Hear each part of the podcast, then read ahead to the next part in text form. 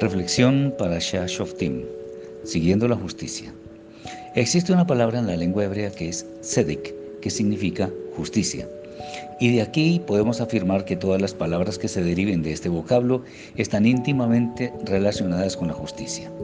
Por ejemplo, en Bereshit 15:6 leemos que Abraham creyó al Eterno y le fue contado por Sedaká, lo que significa que a nuestro patriarca su fe obediente le fue contada por hacer lo que es justo delante del Eterno, que es lo que en últimas quieren decirnos los textos sagrados. De donde podemos ver que la justicia es en cierta manera imitar la santidad del más santo de los santos, lo que se traduce en que todas nuestras acciones, sin excepción, se mueven no por emociones, sino por la obediencia total a los designios celestiales. Pues bien, esto nos sirve para comentar que si damos una rápida mirada al panorama de este mundo, podemos afirmar sin dudas que lo que más falta es precisamente la justicia, pues lo que existe es el permanente enriquecimiento de los más ricos, el empobrecimiento de los más pobres, las falsas acusaciones contra personas inocentes en favor de criminales sin escrúpulos y muchas cosas más parecidas a estas. ¿Por qué hemos llegado a este punto? Porque la maldad impulsada por el Yetzer la mala inclinación del ser humano, ha enseguecido el entendimiento y la mayor preocupación es la satisfacción a corto plazo del bienestar material. Nos hemos convertido en seres con visión de corto plazo, desestimando lo que no perece y que sí tiene un valor perenne, pues los ofrecimientos de esta edad presente lucen bastante atractivos, pero sin que parezca importar nuestra formación de activos en el mundo venidero ya que se consideran como aparentemente intangibles. Pero todo esto no es más que un engaño.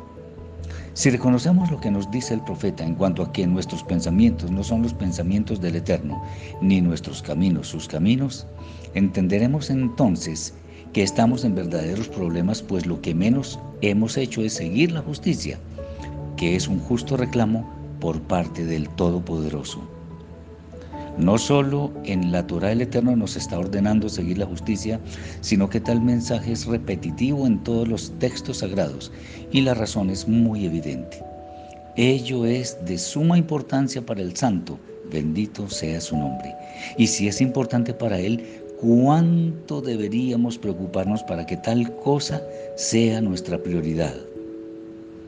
Una persona justa, esto es, quien obedece y por tanto hace lo que es justo, es quien mira más allá de lo que el mundo ofrece. Su óptica está puesta en lo que el Eterno ordena para poner su voluntad a disposición de los decretos celestiales. Es posible que este mensaje suene un poco caduco para quienes tienen en menos los activos celestiales, pero lo cierto es que de no atender las demandas del Eterno, simplemente nuestro paso al mundo venidero no será realidad, lo que significa que estaríamos condenados a una eternidad vacía y triste. La buena noticia es que el camino de la justicia está siempre disponible mientras tengamos vida no desperdiciemos nuestros días en anhelar lo pasajero, porque entonces nuestra alma no tendrá posibilidades en las moradas eternas.